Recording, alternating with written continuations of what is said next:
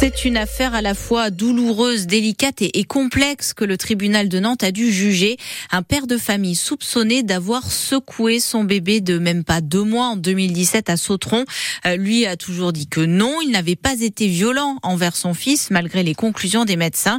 Euh, Céline Oiseau, il a tout de même été condamné à 18 mois de prison avec sursis. Si je l'avais fait, je m'en souviendrai. Voilà ce que répond d'une voix posée cet homme à la présidente du tribunal.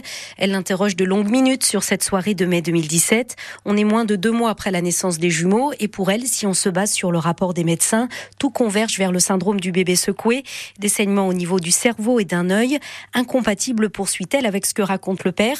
Il assure avoir fait sautiller son petit sur ses genoux et quand la présidente lui fait remarquer que c'est comme si son fils avait fait des tonneaux dans une voiture, il réfute à nouveau toute violence. Il concède un geste dynamique, ce sont ses mots. La fatigue avec trois jeunes enfants, des travaux pas finis dans la maison, un changement de travail également pour la présidente comme la procureure, tout ça peut amener à quelques secondes d'énervement et ce geste, certes pas voulu mais violent, non, redit l'homme qui à plusieurs reprises fond en larmes. Cette histoire nous a mis KO, affirme-t-il.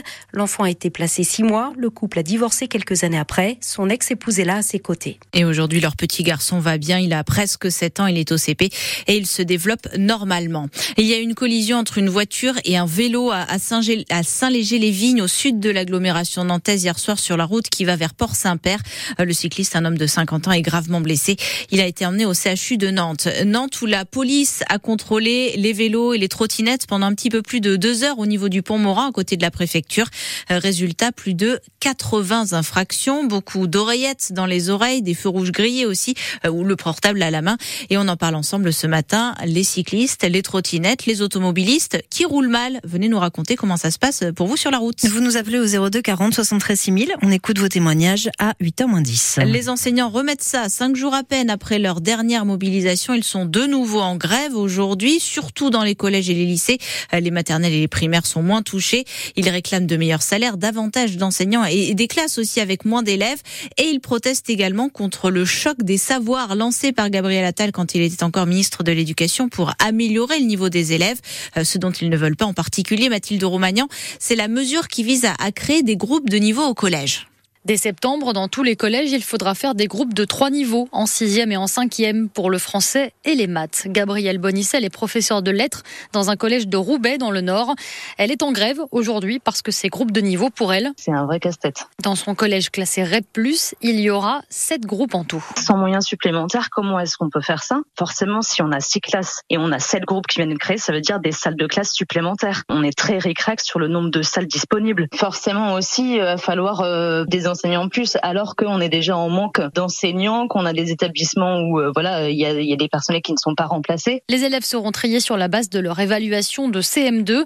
Pour Gabriel Bonissel, cet étiquetage des élèves est contre-productif. Les conditions d'apprentissage pour eux sont euh, davantage réunies quand ils sont pas stigmatisés et qu'ils vont pas se dire ah bah tiens euh, voilà super je suis dans le groupe des nuls. Ça va être des, des cours qui vont les mettre un peu plus en compétition donc c'est pas un bon esprit. Ça ne fonctionne pas, c'est très stigmatisant. Au lieu de ces groupes de niveau, les syndicats demandent des classes à effectifs réduits pour aider les élèves en difficulté et plus de recrutement d'enseignants mieux rémunérés. Et pour le dire, deux rassemblements sont prévus chez nous ce matin à Nantes à 9h et à La Roche-sur-Yon à 11h30 devant l'inspection d'académie à chaque fois. Euh, le projet de loi qui vise à punir plus sévèrement les auteurs de violences envers les élus arrive à l'Assemblée nationale cet après-midi. C'est la suite de l'incendie qui a visé la maison du maire de Saint-Brévin au printemps dernier. Euh, le texte a déjà été voté par le Sénat. Il prévoit jusqu'à 7 ans de prison et 100 000 euros d'amende. Euh, le Royaume-Uni s'inquiète pour son roi Charles III. Le palais de Buckingham a annoncé qu'il souffrait d'une qu'il souffrait d'une sorte de cancer détecté lors de son opération de la prostate il y a une dizaine de jours.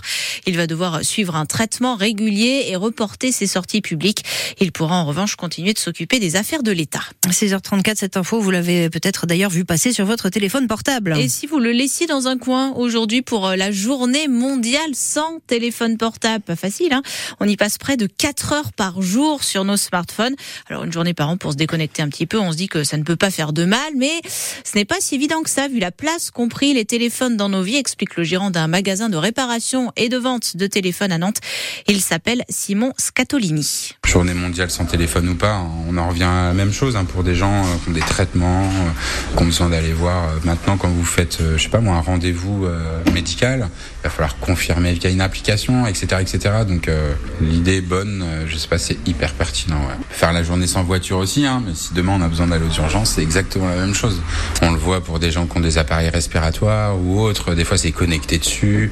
Pour un proche qui est malade, il y a beaucoup de gens, euh, des personnes âgées ou autres, qui vont avoir euh, le mari qui est à la maison, qui est pas très bien, donc c'est rassurant de l'appeler tous les deux minutes ou autre quoi.